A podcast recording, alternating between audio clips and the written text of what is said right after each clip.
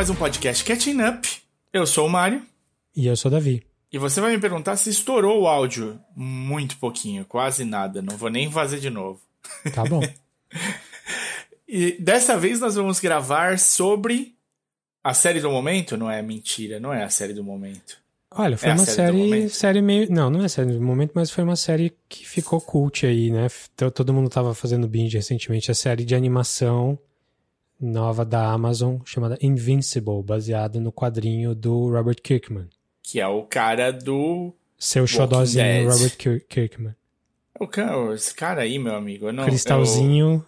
Eu, eu quero ver Perfeito. o, o documentário do Kirkman pra entender como é que ele tomou, conseguiu fazer tudo o que ele fez no- durante um mês, porque né, os meses dele deve ser uma treta louca, e manter um relacionamento saudável com a mulher e filhos. Eu acho que é difícil. Não, É, Não ele e o Noah nele, Hawley tem esse, esse esquema aí. sim, Né? de- sim. Também não sei E como. um, dia, e um dia vai acontecer dos dois se encontrarem numa produção, tenho certeza. Beleza, então a gente vai falar dessa série de animação super, ultra, mega violenta, gore, sobre super-heróis da Amazon. Mas também a gente vai dar umas dicasinhas de coisas que a gente tem visto aí, que faz um tempinho que a gente não grava. E aqui no podcast, se você nunca ouviu, se é a primeira vez, aqui a gente geralmente escolhe um tema aí pra falar e um corre atrás do outro pra... Por exemplo, eu não li nada do Invincible. O Mário já, por outro lado, já leu. Alguma coisa, né? Não, É. não, não sou mais fã do, do mundo do Invincible, não. Bom saber. E além disso, a gente também dá dicas e, e a gente sempre respeita o esquema de spoilers. A gente nunca vai dar spoiler antes de avisar. E vai ter marcação, musiquinha, tudo que a gente fala aqui, todos os filmes e séries tem o link do IMDB, ou seja lá de onde for, na descrição do episódio, para você não se perder. E é assim que a gente funciona. Qualquer That's coisa- how the cookie crumbles. É. Se vocês tiverem uma sugestão, inclusive, sobre esse esquema de, de como operar o podcast aqui, fala pra gente. É, lá no final a gente vai dar as, as nossas redes sociais direitinho pra relembrar. Maravilha, vamos falar das coisas que a gente viu na semana, então? Nas semanas? Vamos começar falando do, do, do que os dois vimos igual? Pode ser. Então vamos falar do filme da Netflix, Stowaway. Stowaway, Como é ficou, eu... como é que ficou em eu- português, você sabe? Ficou Stowaway. Ficou Entrei de gaiato numa espaçonave? Entrei, entrei pelo cano. Não, não tenho a menor ideia mesmo. Mas enfim, é o filme sobre astronautas no espaço indo pra Marte de, olha só, um diretor brasileiro. Sabia que é brasileiro? sim, sim, Joe Pena. Joe Pena. É um filme com a Anna Kendrick, com o Daniel Dae-Kim, do Lost. É Day? Eu sempre falei Day. Daniel ah, bom, Day-Kim. Sei lá, né? Não falo coreano. Tony É, Collette. E Tony Collette, especificamente. E mais um ator chamado... Introducing, não, não é Introducing o cara. Com certeza, É, não. eu não, co- não conheço ele, pra falar a verdade. O Sh- o Shamir, ou Shamir Ander- Anderson. E é literalmente isso, né? Não tem mais absolutamente ninguém no filme. É um filme só desses quatro personagens. Tem a Terra, tem o A Sol nave, e tem é. Marte. Mais ou menos. é um filme sci-fi, eu diria hard sci-fi, assim, né? Que é, Sim. é um filme de processo, filme frio, assim, no sentido que não tem fantasia, não tem. As cenas de ação são todas calcadas no realismo. É, inclusive, ele vai lembrar um pouco o Gravity por causa disso, né? Sim. Eu, eu lembrei bastante momentos. do Gravity. Tem alguns Tem momentos, ali. momentos. Só que o Gravity é uma montanha russa do começo ao final. E Então, esse filme é um pouco mais sério. Ele é sério do começo, do começo até o fim, com salvo 10 minutos de filme em que é super leve, porque é o começo da expedição. E aí eu vi 10 minutos de filme e eu falei, puta, não é o que eu tô muito afim de ver agora, queria um negócio mais, mais pé no chão aqui e tal. E falei isso em um podcast nosso. Aí o A Davi. gente não gravou, não. Não? Não cheguei a Foi falar antes. sobre isso? Não, não foi antes. Olha só, eu achei que eu tivesse falado, mas o. Se, se eu falei, me perdoem, o filme vale, viu? Perdão aí, Joe Pena, brasileirinho, multi-instrumentista. E... Ele é? Não sabia. Ele é, multi-instrumentista. eu achei muito legal, achei o filme, ele é bem, bem sério no final, tem momentos bem bonitos. E é um, um filme de uma ideia, né? É um, o cara falou assim, se... Isso aqui colocaria tudo em xeque, né? Uma coisa, tipo, uma, uma coisinha diferente que muda né, num, numa situação que tem de ser perfeita, você já tem toda uma. O, o, você tem o filme. É basicamente é, a, isso. A premissa é a seguinte: se você não quer nem saber a premissa, pula aí 30 segundos. Mas a premissa é uma expedição para Marte, que vai demorar dois anos. Com uma equipe eles, de três pessoas. Equipe de três astronautas numa cápsula, numa espaçonave bem realista mesmo. Tipo, eles estão sempre preocupados com peso, com combustível e, e etc. E a, a, gravidade artificial é realista, é por força centrípeta e tal. Mas eles descobrem que teve um cara que acabou aparecendo lá na, na nave junto com eles. Teve um acidente e estava lá desacordado. Por isso que eu estou eu entrei de gaiato aí. É. E a premissa é exatamente essa. E agora? Porque deu merda lá, quebrou o equipamento, e agora não dá mais para voltar, o que, que nós vamos fazer? E aí vira um, um pouco de thriller, assim, tem um pouco de. Não, não, não chega a ser um suspense, mas tem algumas cenas um pouco mais tensas. Mas o que eu adorei no filme mesmo é que você acha que o filme vai para um lado fantasioso e ele nunca vai. Ele sempre fica ali no pé no chão, não tem personalidade exacerbada, assim, não tem um, um, alguém que vai ser o super vilão, não tem alguém que vai ter motivos escusos, não tem mal entendido, é tudo ali é, relativamente às claras e as coisas acontecem porque tem que acontecer no, na realidade do filme. É um filme que chega a ser claustrofóbico porque ele nunca sai da nave. Ele nunca vai pra Terra, você não vê a equipe de. Você não vê um NASA, né? chãozinho. Né? Não vê um chão. Não, então, o tempo todo ali, e até quando eles.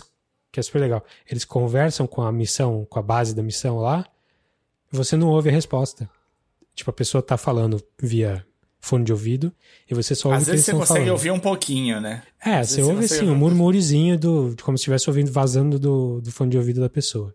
Mas é, é bem essa pegada, assim, tipo, vamos focar nesse pedaço da história e vamos ver como é que eles resolvem os problemas que aparecem para eles. Eu achei é bem, bem, legal, cara, bem, é, bem legal. legal. mesmo. É legal. E é um, é um filme que não tá sendo bem falado, assim, assim, a crítica até tá gostando, mais ou menos, mas... Não tem muita gente no... assistindo. Primeiro que não tem muita gente assistindo, apesar de estar no Netflix, porque o Netflix deve ter enterrado ele depois do primeiro dia. E segundo que o, o a nota do MDB dele é 5.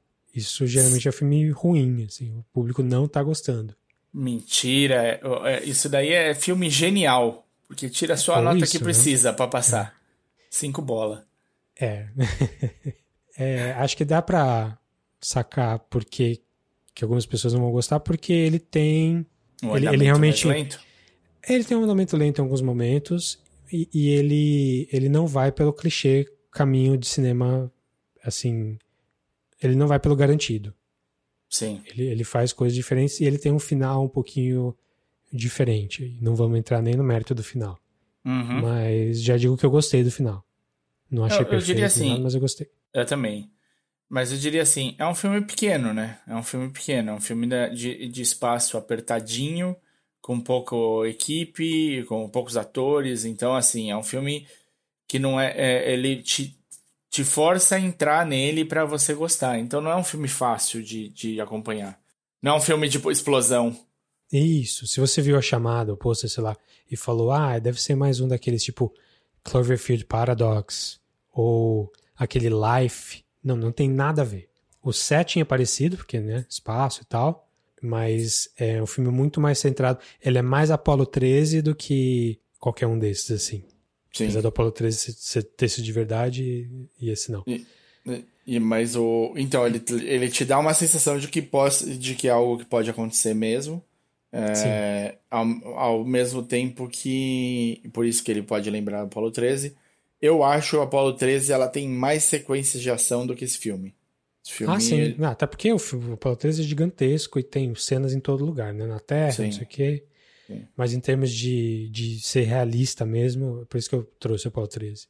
Tipo, ah, vamos Sim. resolver um problema, não temos um vilão aqui, vamos só ver como é que a gente faz. Então é isso. E... É...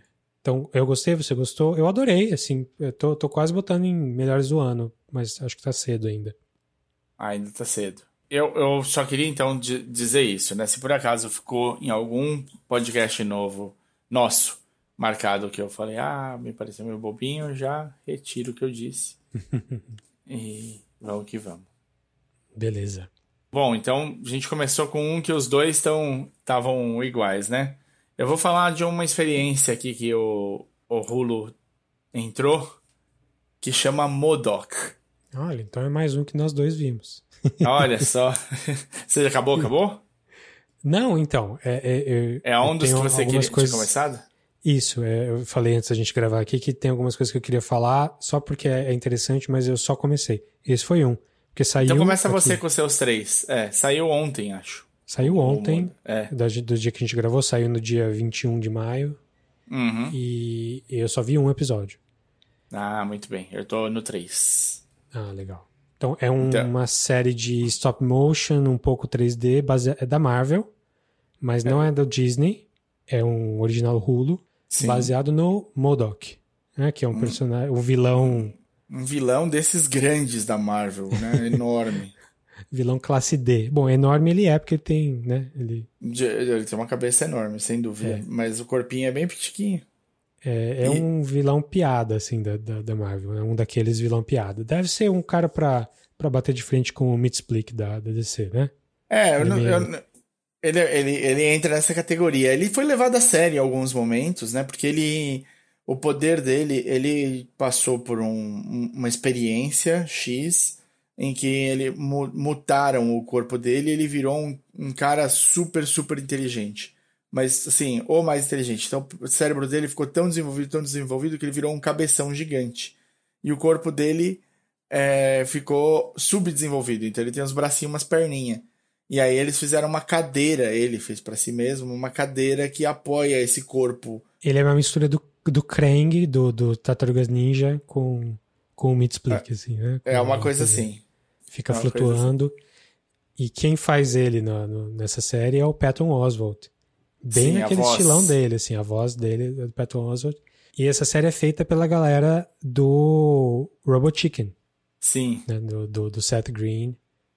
Aquela galera que. Exatamente. Seth Green é, é produtor executivo, né, da série. E. É. Então tem aquela. Tem essa, esse humor, assim, de. Tem toda a animação é estilo Robot Chicken mesmo. E tem todo esse, esse clima de, de gore, assim, assim de, de piada absurda e piada com bastante nojeira. É, é um personagem super autocentrado, é, que quer dominar o mundo, porque ele é o ser mais inteligente do mundo. Ele é tão inteligente que a parte. É, ele consegue pensar em tantos cenários diferentes que ele chega até ter. ser um precog, assim em, algum, em alguns quadrinhos isso se aplica bem. Ele, tipo, tem momentos em que ele sabe o cenário, todos os cenários que podem acontecer e tal. Ele enche o saco do Capitão América nos quadrinhos. Apesar de no primeiro episódio ele tá tretando com o Homem de Ferro nesse, Sim. nessa série nova do Hulu. Mas é, é o, o, tem um, um, desvirtua um pouco, né? Porque eles vão lidar com a vida pessoal do Modok, que é uma coisa que a gente tem zero contato. Pelo menos eu, nos poucos quadrinhos que eu vi o Modok, eu nunca vi é, o, o, muito a vida pessoal. Ele ser casado, tem dois filhos. Então, é, a minha é suspeita um... é que é uma coisa para série, mas não sei. Pode ser que seja assim no quadrinho também. É, mas meu, ele é casado com é uma mulher série. normal, né? Uma Sim. mulher que, que quem faz é a Melissa Fumero do Brooklyn Nine-Nine. E tem dois filhos, um filho assim também normal e eu, uma filha que é mais parecida com ele. Sim. E é aquela vida que todo mundo leva ele como se fosse normal, mas ele é um super vilão, que tem um super lair de, de vilões que emprega um monte de, de minions. Como é que ele vai financiar a empresa dele, é, batendo no Iron Man e tal. E o, o, o, legal da série é que o elenco é, assim, absurdo. Assim, tudo bem que são participações pequenas, mas mesmo o, assim, né? É, quem faz o Iron Man é o John Hamm, por exemplo, do, do Mad Men. Sim. Tem o Não, tem bastante... Esse primeiro, é, esse, esse primeiro o... episódio tem muita gente famosa. É, tem o Bill Hader do SNL, tem o Beck Bennett do SNL. Tem uma galera, assim. É, dá pra ver que esses caras botaram um, um time bom ali para fazer. E é uma série de comédia mesmo, comédia, assim, escrachada. Acho que até caberia no Disney Plus de alguma maneira, mas não sei porquê. É um projeto do, do Hulu. É, eu, eu acho. Eu entendo a Marvel não querer levar isso pro, pro Disney Plus de cara, porque é um, uma série que é. Ela é debatível no gosto. o tom não é tão Disney, nem quanto aos filmes, nem pro estilo Disney. É um tom que, é, é, onde versa, as, os temas em que, que fala, são sempre meio. É, é, tem, tem um twistzinho, uma, um, um temperinho a mais. Então é, é melhor. É o tal do é, politicamente incorreto, né? É, é o que eles chamariam na década de 90 de edgy. É. Eu, e então, como é, ele é meio edgy, ele não casa tão bem com o Disney Plus. E eles têm uma outra plataforma que é praticamente inteira da Disney agora, então, por que não? Pois é. Então eu tô gostando, vi um episódio só, achei ok. Achei que o roteiro podia ser um pouquinho melhorzinho, talvez. Mas ele, talvez ele mantém melhore. assim, viu? Ele mantém, é. É, os três episódios que eu vi, os três são meio que neste nível. Mas dá para tem, tem momentos divertidos. Tem, o segundo episódio tem umas coisas que você vai dar risada, que eu sei. Ah, é um, um, um quesinho Rick e Morty num pedaço. É, tem bastante essa pegada Rick e Morty, né, no geral. Assim, é, se você gosta de Robot Chicken, só vai, porque é, é um esquema parecido. É. Só é um pouco mais regrado do que Robot Chicken, porque Robot Chicken é bizarro. Né? Então é isso, Modoc tá no Hulu. Então, se você não tem VPN, não tem acesso ao Hulu de alguma forma, é boa sorte. Mas se você Mas é fã das coisas baixar. da Marvel, vai atrás. Maravilha.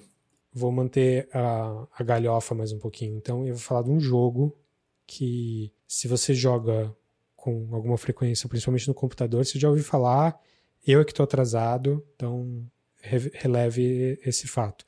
Que é o jogo do ano, do ano passado, Disco Elysium. Disco Elysium.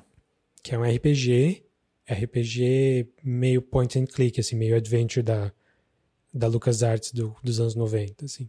E que eu, de novo, eu só comecei, eu devo ter acho que três horas de jogo só, talvez até menos. Mas já deu para ver por que, que ele é jogo do ano, assim, por que, que tanta gente falou tão bem. É, eu não, não tinha jogado porque acho que não tinha saído versão para Mac ainda, eu não tenho PC. E também não jogo muito no computador, que no computador eu trabalho, faço outras coisas, não, eu jogo mais no, no Switch. É, mas resolvi, tava baratinho no Steam lá, saiu uma atualização nova e eu, eu baixei. E, cara, é uma loucura esse jogo. Assim. É impressionante o, o, o nível do roteiro dele. E não só do, do que acontece. O que acontece é, sei lá, talvez já tenha visto em outros RPGs, assim. Mas a qualidade do texto, de qualquer coisa, qualquer coisinha que você clica ali, ele vai te dar uma explicação super profunda e bizarra. É uma pegada meio Hunter Thompson, assim, meio jornalismo gonzo. É, o cenário é ele é um, um retrofuturo, é um futuro, não é bem a Terra, mas é como se fosse a Terra nos anos 50, mas tem coisas mais futuristas e outras menos. E você é um detetive fudido nos dois sentidos. Fudido no sentido de que você aparentemente é bom e no sentido de que você não tem, não sabe se cuidar, não sabe, você acorda num quarto de hotel todo esbagaçado, sem roupa, sem saber quem você é, o que você está fazendo ali teve um assassinato que você estava cuidando, e aí o que, que você fez? Você está cuidando direito? Você, você falou com todo mundo? Aí tem um seu parceiro novo que aparece lá e você tem que. Ele tem que te. É, tipo, dizer quem, quem você é. Ele, ele tem que te contar quem você é, porque você não sabe. Aparentemente é uma trama bem complexa, assim, que tô, tô, de novo, tô só no comecinho, mas já dá para ver que é, que é um, uma, um puta filme, um puta jogo bem cuidado, assim. Dá pra ver que é, quem escreveu manja muito desse tipo de literatura que é sci-fi, mas também tem essa pegada mais gonzo.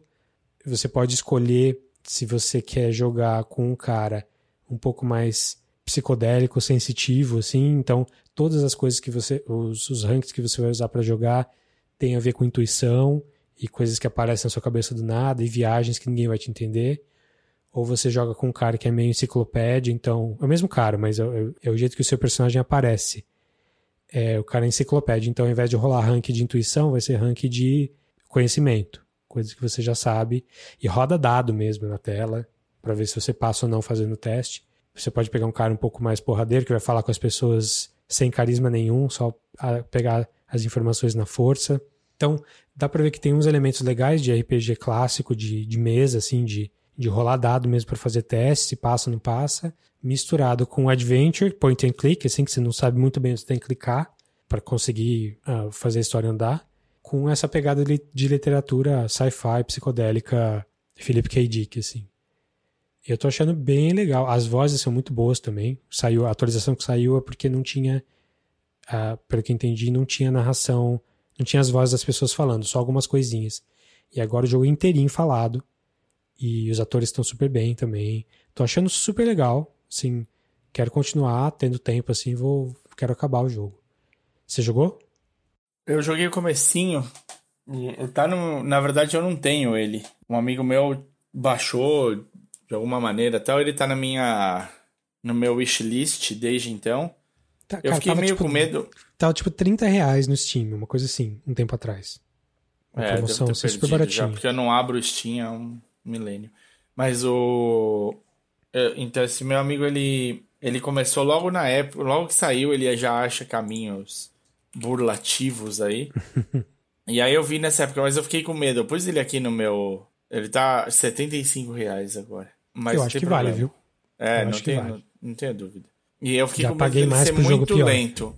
Eu fiquei com medo dele ser muito, muito lento. Então, por isso que eu não acabei não comprando na época, deixei no, no wishlist para quando aparecesse uma promoção eu pegar, mas como eu não abri o Steam nos últimos tempos, eu perdi a promoção para eu pegar. a arte dele é muito boa também. É uma ilustração, parece meio meio a óleo assim, os personagens. E o cenário super bonito, super, é, cara, não é à toa que ele ganhou tanto prêmio assim. E assim, é meio lento ele é, porque você tem que ler muito. Uhum. Cada coisinha que você você rola ali tem um, dois parágrafos de texto que aparece. Sim. Mas é interessante, o texto é bom. Não é um textinho descritivo e repetitivo. E, tipo, a, a, as, as árvores de diálogo são super inteligentes, interessantes. É como se estivesse lendo, assim, mais do que ver no filme, é como se estivesse lendo um romance mesmo, policial, meio aqueles. É, como é que chama? Aqueles gumshoe, assim, anos 40, um pouco no ar, misturado com uma, uma pegada mais psicodélica do Philip K. Dick anos 60. E é uma coisa que não tem como errar. É, até tem, né? Mas aqui eu acho que não errou, não.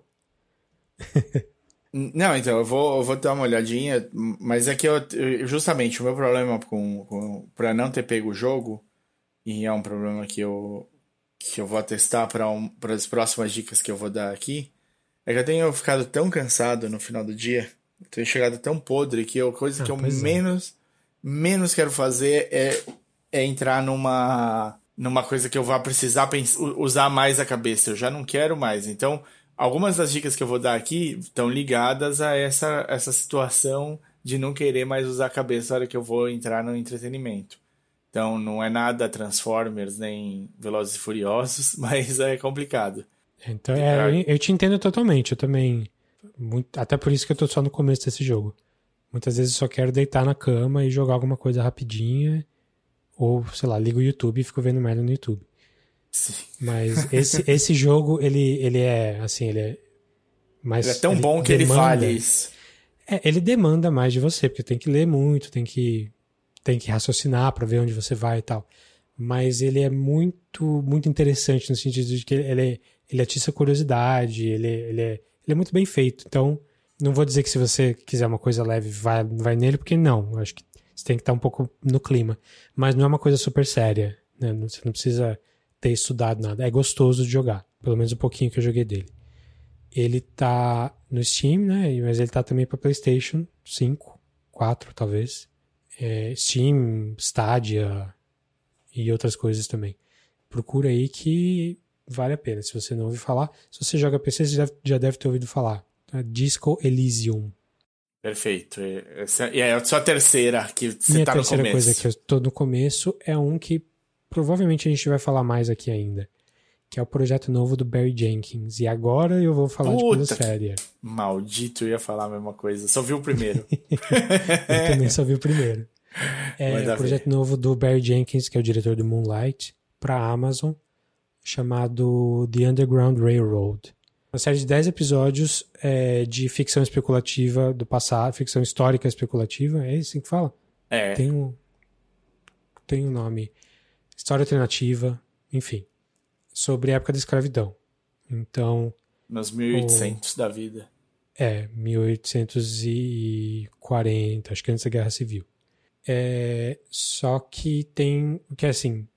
Se você conhece a frase Underground Railroad, é, era um jeito em que os estados do norte faziam, os estados do norte que já tinham abolido a escravidão, faziam para contrabandear pessoas escravizadas do sul para que eles sejam, para que eles fossem morar no Liberados. norte e se, se, fossem pessoas assim com direitos.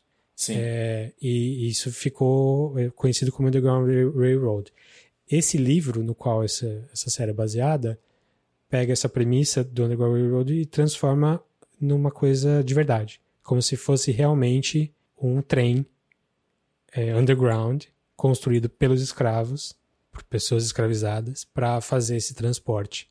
É... é... um livro bem recente, né? Ele é de 2016 o livro. Sim, livro recente e o Barry Jenkins já começou a fazer assim que saiu.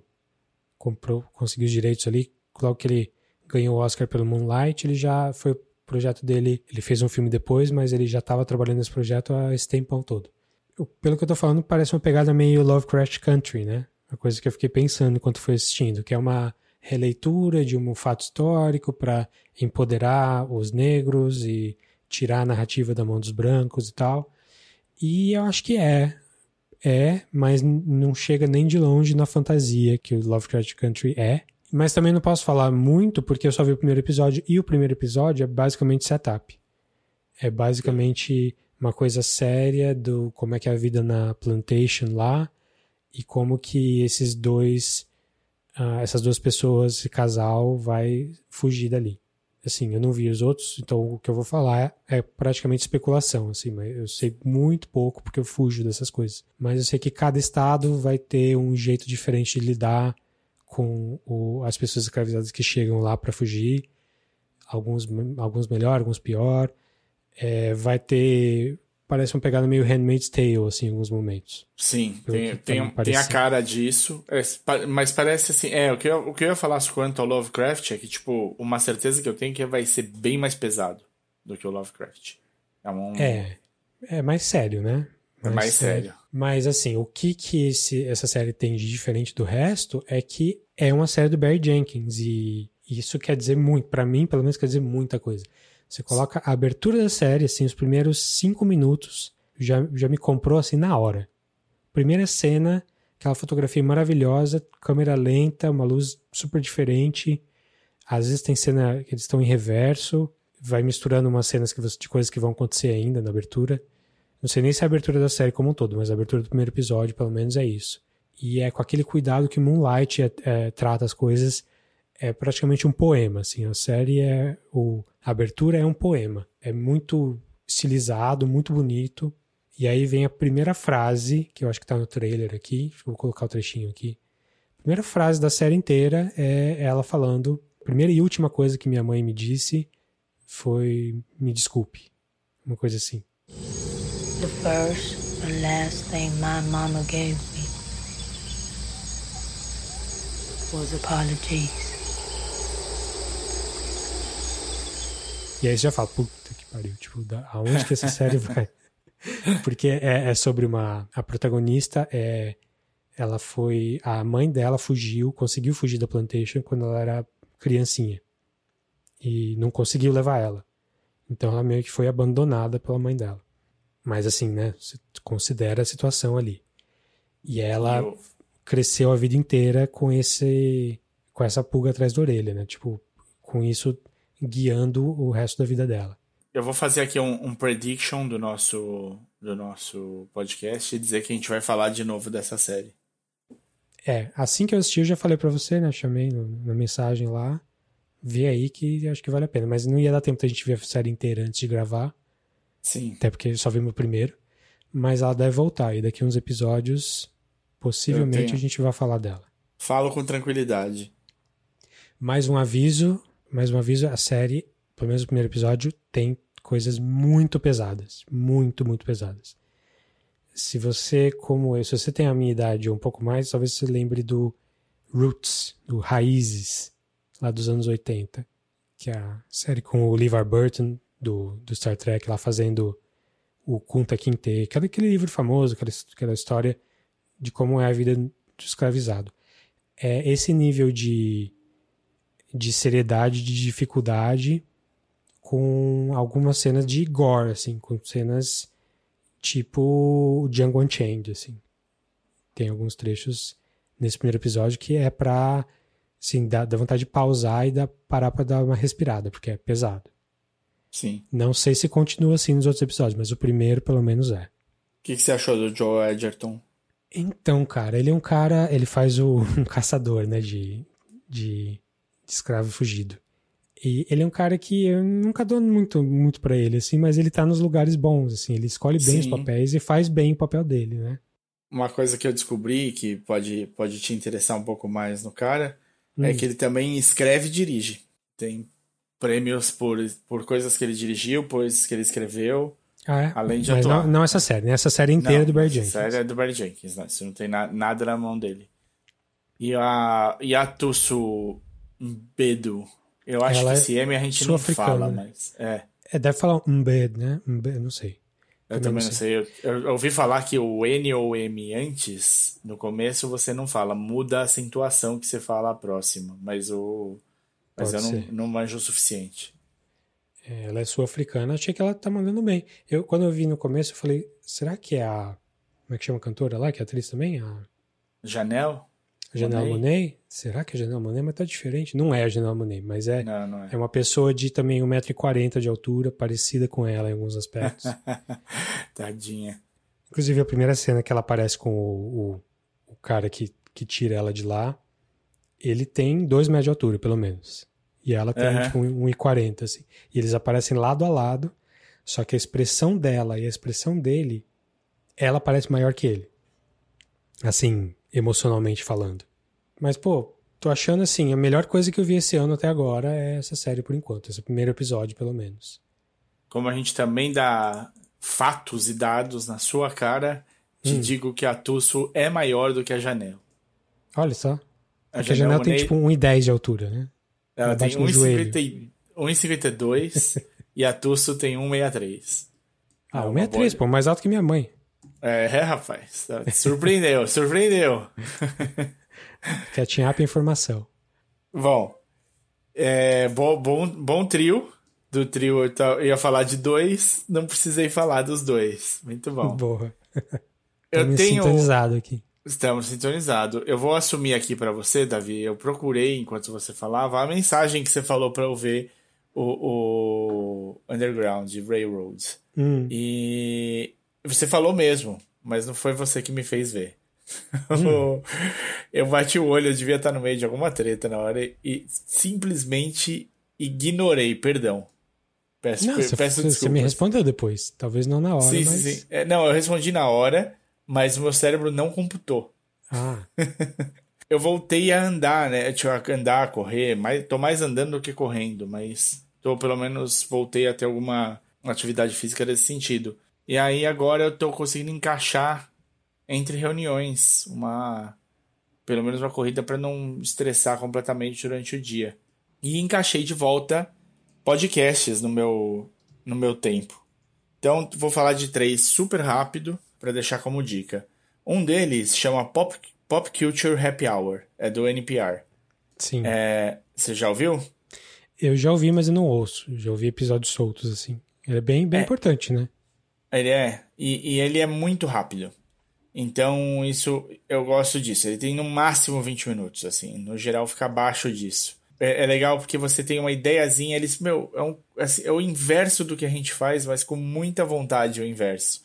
Eles não vão a fundo em nenhum assunto. Eles só dão um gostinho e falam como cada um deles se sentiu assistindo e quem tá, e quem tá lá. E um deles, nessa semana que passou, era do Underground Railroad. E, Ah. eu, e eu ouvi rapidinho, eu falei, puta, vou ver essa série pra ver qual é que é. E aí eu vi o primeiro episódio. Olha só que coisa. E agora que você falou, eu fui ler e falei, pode crer, ele falou isso mesmo. Eu, não- eu lembrava do que você tinha falado, mas eu não lembrava do que que era. Então, é uma, vale a pena ouvir de vez em quando, pra quem escuta bem inglês e tal. Na verdade, os três podcasts são pra quem escuta bem inglês. Vale ouvir, ouvir a pena ouvir de vez em quando quando o assunto interessa. Eu caí nele porque eu tava. Tinha acabado de ver Shadow and Bone. E aí eu falei, ah, deixa eu ver o que eles pensaram da série, né? Do, do Shadow and Bone. Aí eu, eu acabei caindo nele. O outro podcast que eu comecei a ouvir, já tem acho que um ano e meio esse podcast que existe, chama Smartless. Você já, ouviu, Esse eu não conheço. Viu? Não, não. Smartless é do Jason Bateman, do Sean Hayes e do Will Arnett. Olha só. É, os três juntos são os co-hosts do, do podcast e eles sempre convidam alguém. Cada um deles vai trazendo da agenda deles ali alguém para fazer. Então tem muitos legais. Tem com, com o Colbert, tem com a Sarah Silverman, tem com a Tina Fey. Tem episódios bem divertidos. O, eles são bastante diferentes um dos outros, né? Tipo, o Sean Hayes é do, o, ficou famoso como Jack no Will and Grace. O Jason Bateman, acho que o primeiro papel que ele ficou mais famoso foi do Arrest Development. O Will Arnett também, né? É, é que o Jason Bateman era ator mirim, né? Ele era... Ele fez então, o Teen Wolf 2, mas, então, mas, mas sim, ele é conhecido mais pelo Arrested Development, sim. É os dois, eu acho. Mas é, mas esse podcast é só eles Tipo, é uma coisa escrita ou é só bate-papo? É bate-papo. Eu imagino que eles devam ter até um canal no YouTube, porque direto você ouve eles falando sobre o que tá na tela um do outro. Que hum. o cara tem. Então dá pra ver que é gravado com câmera. E eles entrevistando alguém. Eles falam sobre a carreira, eles vão um pouco mais a fundo aqui e ali. Eles tiram umas histórias muito legais. O Colbert conta uma história do Conan muito é, é, gráfica e, e colorida. E o. E, e é, é, divertido. E o último podcast, esse é um podcast mais difícil até de explicar, que chama Midnight Miracle, que é do Dave Chappelle, o Talib Kweli e o Yassin Bey. Eles são Não amigos. Os dois. É, eles são eles são amigos e eles estavam juntos todos num summer camp em Ohio durante o, o, a pandemia. Eles tiveram a ideia lá todo mundo lá, eles são amigos há muito tempo, acho que de, talvez de infância da cidade, se bobear. E eles falaram que, tipo, porra, todo mundo fechado na mesma área, não sei o que lá tal. A cidade tinha pouquíssimos casos, é uma coisa super controlada e tal. Eles falaram, cara, o que a gente vai fazer? O que a gente vai fazer? E nasceu o podcast. E eu não sei te explicar o que é o Midnight Miracle. Eu, ouvi acho que três episódios do Midnight Miracle. E não, não sei nem não, não sei nem se eu sou o público-alvo para ele, assim, eu não consigo te, te precisar. Mas basicamente é uma conversa que de vez em quando flui super bem, de vez em quando é um deles falando sobre um assunto, com entra e sai de música no meio, a música sobe, rouba a atenção, fica um pedaço da música, eles entram falando sobre a música depois e volta, e, e vai indo e voltando. Teve lançamento de música nesse podcast, teve um monte de coisas diferentes, assim, tem o chapéu que é sempre um cara interessante, mas tem um monte de coisa que eu não tinha a menor noção. Por exemplo, eu não tinha a menor ideia que o Roots, no começo do. nos dois primeiros álbuns do Roots, é, não era só o Black Dot, o, o, o, o Tariq, o MC. Eles tinham um outro MC junto. Eram dois, dois rappers na, na banda. E parece que esse cara era foda pra caralho, mas ele teve uma série de problemas pessoais e de família e tudo mais, e pediu para se afastar. E hoje ninguém mais lembra dele, né? Eu comecei a ver o Roots por causa do, do programa de Jimmy Fallon, eu não conhecia The Roots Sim. antes. Então, assim, tem coisas legais, mas é um, uma, um ritmo muito diferente. Um, é, parece, tipo, na, no ritmo do pensamento, sabe? Quando você tá meio quase dormindo e você começa a trocar de assunto sem, sem ter muita constância, e no meio você lembra de uma música e volta. Parece você que acha que é roteirizado meio... ou não? Você acha que é só hum. a galera. Cara, parabéns se for. Porque eles fazem parecer que não. Eu acho que eles devem colocar coisas que eles querem falar nesse episódio, dentro daquele episódio, e vão trabalhando, mas eu não, não consegui enxergar direito qual que é o, o, o estilo não saberia precisar para você, ó, lembra aquele, aquele podcast X bolinha. Não saberia dizer. Então, Minha impressão é que um episódio, cada episódio tem duas horas, três horas. Ou não? Não, e o pior, é curto. Deixa eu ver. Ah.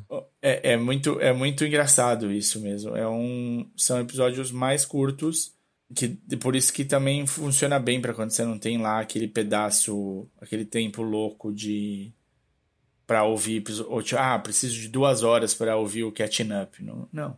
Quem faz episódio de duas horas também, né? Quem que é o louco que faz? É. São 23 minutos em média os episódios. Tá bom, três de uma vez, vai? Então, beleza. Então, a minha próxima aqui é uma animação do Netflix também, que fez um sucessinho aí quando saiu algumas semanas atrás, chamado The Mitchells vs. The Machines, que é uma animação familiar, bem engraçada, bem diferentona, feita pela, pela Sony Pictures, que é, é, é, o, é o, próximo projeto depois do Spider-Man Into the Spider-Verse. Tem algumas pessoas que estão ali no meio da produção. É produzido pelo Lord Miller, né, os dois caras, aquela dupla de, de, produtores que tá, tá por trás de um monte de coisa legal, tipo 21 Jump Street, é, eles iam fazer um Star Wars, acabaram não fazendo. É, e tem a galera que fez, tipo, Gravity Falls, umas, umas animações é, mais diferentonas aí ultimamente. E tem uma galera que fez o Spider-Man do Spider-Verse mesmo. Só que a história é mais pop, assim. É uma família que ninguém se dá bem com ninguém, porque eles são muito diferentes. Quem faz a voz da mãe é a Maya Rudolph. E quem faz a voz do o pai é o Danny McBride. E a, e a personagem principal é a filha, que é a Abby Jacobson, do Broad City. Tem um irmão, um irmão mais novo também. Então a, a menina tá para entrar na escola de cinema, faculdade de cinema que ela passou, que é do outro lado do país, né, na Califórnia. E o pai é um cara que nunca entendeu a filha, porque o cara é um cara mais natureza, fazer coisa com as mãos, não, não consegue mexer em computador. E eles acabam é, fazendo um road trip para levar ela para a escola na Califórnia. E no meio disso acontece o apocalipse robô. Então a primeira cena do desenho já é o apocalipse robô acontecendo, é, em que uma empresa tipo um, uma Apple da vida vai fazer uma inteligência artificial e essa inteligência artificial domina tudo e quer tirar as pessoas do planeta, enfim, quer acabar com a humanidade. E, e assim, só pelas pessoas que estão ali, né, My Rudolph e tal, você já espera uma comédia mais é, bem com umas risadas bem grandes, assim. E eu acho que é isso mesmo. É um filme muito engraçado, visualmente muito interessante. Tipo, os personagens são muito esquisitos, muito desenhados de forma meio caricaturada.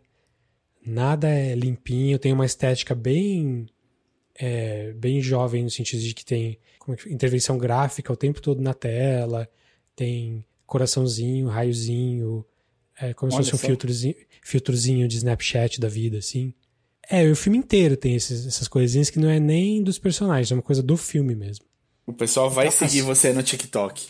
É, super. Então é, uma, é, é, é bem engraçado mesmo, é bem divertido, é pra família é muito bom. Eu não sou exatamente o público-alvo dessa família, porque o pai é mais velho do que eu e os filhos também são mais velhos do que os meus filhos. Então é como se fosse um, uma galera que, é, que já tá com uns 50 anos quase, que tem filho adolescente e filho indo para a faculdade. Aí é o público-alvo certinho.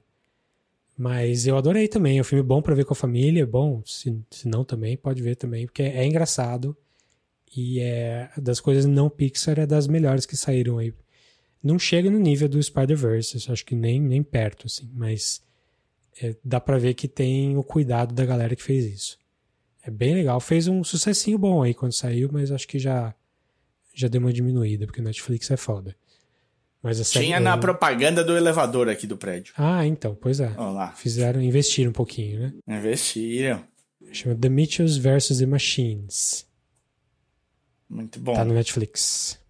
Aqui em casa nós temos medo da, da singularidade, então respeitamos to, todo o trabalho sobre esse assunto. É, às, às vezes eu torço pelo Skynet. Às vezes, tem dia que eu acordo mais, mais Team Skynet. Mas o.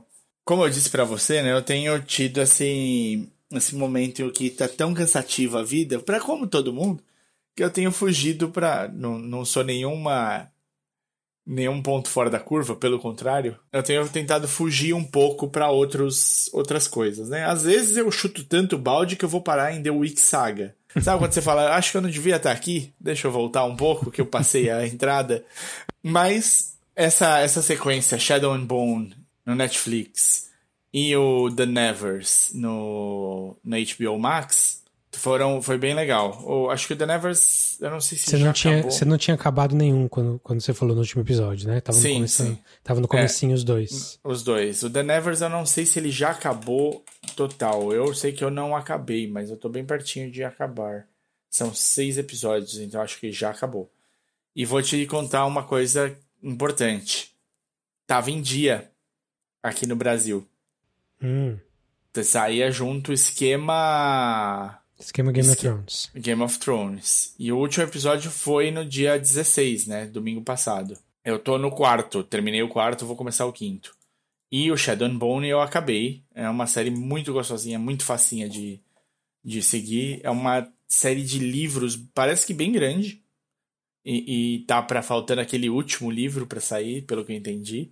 E é, é gostosinho, cara. Parece que, tipo, tem muito. O lore é muito grande no Shadow and Bone. Tem muita coisa para se discutir. Lembra que eu falei que eles te jogavam meio que no meio e você não tinha aquela coisa do outsider looking in? De Uhum. você, tipo, não ter alguém que te pegue pela mão e você vá junto da pessoa aprendendo as coisas do mundo? Isso melhora. Eles fazem um pouquinho disso a partir do terceiro episódio, no Shadow and Bone. Ela vira um pouco, a personagem principal vira um pouquinho esse outsider looking in, porque ela entra entrando numa parte da sociedade que ela não gostava, que ela tinha uma birra e uma diferença, e tá tendo de aprender a viver com essa sociedade. Então é legal, tem- é, ajuda um pouco você a entender mais, mas tem tanta coisa de racismo e, preconceitos inf- influentes no meio da, da- das relações. Guerras que você não entendeu direito, com povos que você ainda nem viu direito acontecer. Tem, você vê que o lore é muito. é, tem muita coisa. Eles vão poder explorar por muitas temporadas se isso aqui eles fizerem direitinho. Como eu caí nisso daí, né? E o The Nevers também. O The Nevers ele não vai chegar mesmo a ser a série que a gente queria do para tomar o lugar do o espacinho do Game of Thrones e do Westworld, enquanto o Westworld não volta, enquanto não sai The House of the Dragon aí do, do Game of Thrones. Eles tentaram com com The Nevers. O The Nevers não vai chegar a isso. Ele não vai ser um sucesso de, de mídia, uma coisa que todo mundo vai ficar, mas ele vai ele vai ter um público cativo. Ele vai ter um público bem, bem interessado no- na- nas continuações do Nevers. Os personagens são mais legais do que eles parecem no- nos primeiros episódios e te conquistam mesmo. Você quer você se importa com o que vai acontecer com os personagens principais.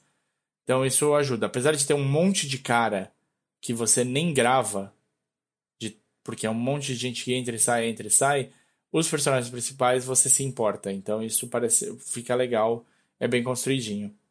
E aí eu tava nessa pegada, eu voltei a assistir Lock and Key, que é de uma série em quadrinhos que virou uma adaptação da Netflix, e é interessante. Tem um quesinho de terror no- nas histórias, mas como o foco principal são adolescentes, tira um pouco do, da atenção, mas tem vários momentos bem interessantes e de e alguns momentos até de ser um quebra-cabeça para você montar o que tá acontecendo na cena. Demora um tempinho para você se, se encaixar. Então, Tô acabando Lock and Key, porque eu tinha parado também no começo. Já Quem tinha gostado. é Hulu, né? É, Netflix também. Ah, Netflix. Netflix. E aí, por, pra fechar, tem uma série do sci-fi. As séries do sci-fi a gente fala aqui sempre com muitas ressalvas, né? Porque o sci-fi tem um, um custo de produção muito baixo.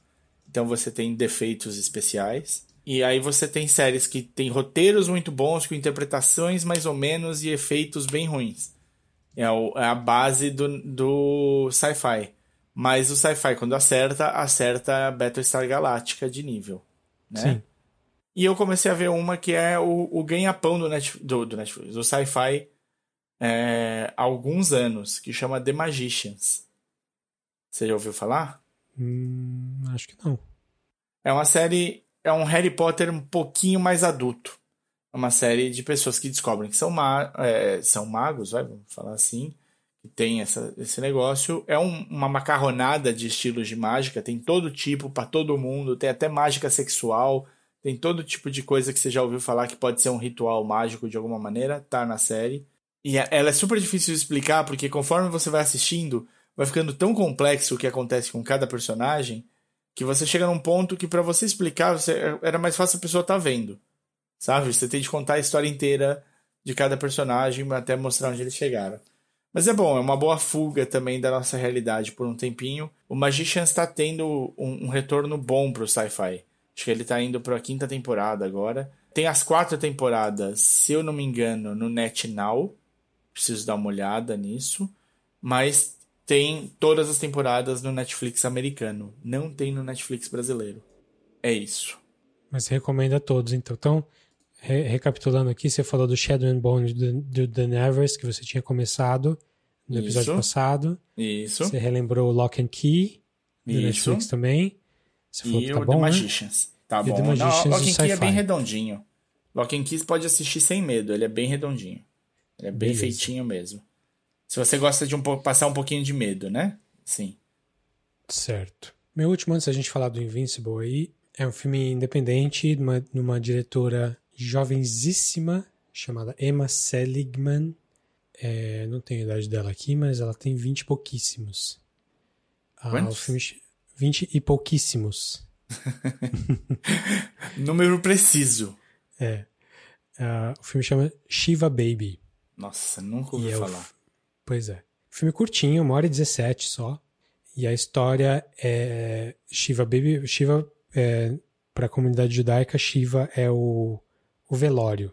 A pessoa morre é, e aí a- a- as pessoas vão para casa do familiar e a ideia é que a comunidade toda em volta do, do familiar faça tudo para a pessoa.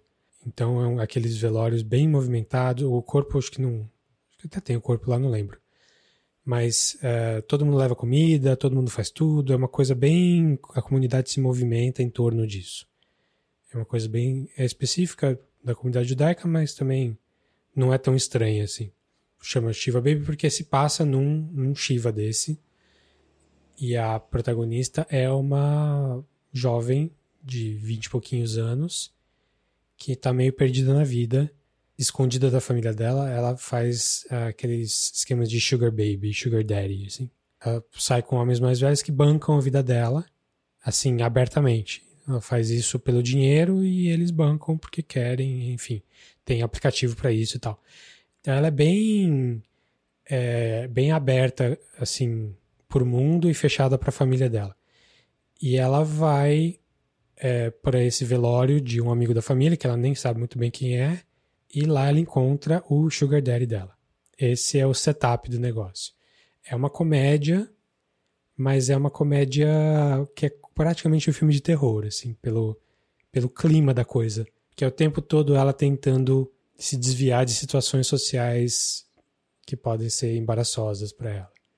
É, todo mundo é, é novo ali, os atores são, são pouco conhecidos. Acho que mais conhecido de todos faz o pai dela, que é o Fred Melamed, que, se você lembra do A Serious Man, aquele filme dos irmãos Coen, ele faz o, o Serious Man, o cara que rouba a esposa do protagonista do filme. O cara mais velho, mais gordo, com barba e careca. É, de resto, tem pouca gente famosa, assim. Eu, eu até já vi um ou outro, mas não, não saberia de nome. É, mas a, a atriz que faz uma personagem da mesma idade da, da diretora, mas não é ela. Ela chama-se Rachel Sennott. Ou Sennott, não sei. Sinote. É. Mas é- é um filme bem ligado na cultura judaica, que se você ouvir meu nome falando, eu sou Davi e tal, meu nome é judaico, mas eu não sou judeu. Mas, assim, tenho al- algum interesse pela cultura judaica, culturalmente falando mesmo. Então é um filme que se passa bem nesse mundo, mas ele é bem para o pessoal jovem hoje em dia, assim, e é um filme pra gente também mais velho, porque é, é um o jeito que as coisas são construídas ali pra para te fazer ficar com vergonha de assistir o que tá acontecendo e ficar tenso sobre se o que vai acontecer depois. Num filme curtinho desse, assim, é, o filme é muito bem amarradinho. assim, é bem legal ver como, como a construção funciona tão certinho num filme tão curto. Vamos fazer um- um- um- uma marcação. É um filme Hum. indicado pra quem morre de ver- vergonha alheia ou não? Hum, não, não. Se você morre de vergonha ali, se você não, não pode ver um The Office assim, ou Curb Enthusiasm, aí não, Um é. Borat. É, mas não é só isso, né? O filme não é não é só vergonha ali. Ele é ele parece um ele tem um clima de filme de terror em alguns momentos assim, tipo você fica, será que vai acontecer e tal? E às vezes acontece, às vezes não. Hum, Mas ele tem umas cenas bem engraçadas também. O final é excelente. Mas é, é- assim, dá pra ver que essa diretora, assim, ela escreveu e dirigiu, e ela é super nova, eu tô esperando o que ela vai fazer depois. O nome dela é, é, de novo, é Emma Seligman, E o e esse filme, filme é... chama Shiva Baby. E não é uma filha da Baby a Não é, Baby do Brasil. não é filha do Baby Consuelo, também não é coisas indianas. E é Shiva e não China, porque China é punk rocker. Só tá pra alugar. Alugar. É, mas procurem aí Shiva Baby, que Vale, É. vale assistida. vale. É baseado num curta dela mesmo, que eu até tô afim de ver o curta pra ver se é tão redondinho. Deve ser. Legal, hein? Bom, bom ter nomes novos. Eu, minha última diquinha super rápida aqui. É, HBO Max chega no Brasil mês que vem. Patrocina nós, HBO Max. Por favor. Quando vocês assinarem, procura lá. Tem uma sériezinha de sketches do Michael Che, que chama That Damn Michael Che. E basicamente é. Cada, cada um dos episódios, acho que são seis episódios só. É, cada um dos episódios é uma. É sobre um assunto principal. O primeiro é sobre polícia. E aí ele varia entre um sketch. to- Tudo meio que ligado à visão racial da coisa, né? O Michael Che se colocando como, como esse interlocutor que vai fazer esse trabalho desmontando algumas coisas que a gente está muito acostumado a ver e te dando uma outra perspectiva do uma perspectiva de quem vive de quem vive isso no dia a dia. Então, o inclusive de polícia é bom, porque se não me engano, o irmão dele é policial. O irmão mais velho do Michael Che na vida real. São, são sketches, então? São sketches com cortes pra. Tipo um Saturday Night Live nesse sentido, tipo de, de sketches, mas tem cortes pra ele falando sobre o assunto no meio. Tipo Key and Peele. Um Key and Ou- Peele. É, ou um chapéu, acho chapéu show. Chapéu Show, é isso aí. Eles estão todos na mesma. na- no mesmo esquema. E aí eu. E ele vou- funciona como. Ele funciona como time, assim, porque ele parece tão. Eu vi o stand-up dele e até no Weekend Update. Parece que ele não, ele não funciona muito bem em grupo. Então, é, esse é complicado. Tem sketches em que funciona muito bem. Sketches com ele que funciona muito bem. Tem outras que você fica meio cringe, assim. O momento que ele melhor funciona é ele falando entre uma sketch e outra. Fazendo setup pra próxima. Esse momento é sempre magnífico, assim. Você ri, você gosta do cara, o cara é super relatable e tal. Mas os assuntos também são espinhosos. Todos os assuntos que ele trata nos seis episódios são espinhosos. Então, eu consigo entender também a gente não se sentir tão à vontade dentro das sketches. Talvez até por às vezes se reconhecer em algum ponto, em algum nível. Vale assistir, acho que é quase uma hora de cada episódio, se eu não me engano. E aí eu deixo, eu, eu vou deixar aqui como, como dica para quando vocês for assinarem o HBO Max no meio do mês que vem. Legal. Então, That Damn Michael Che.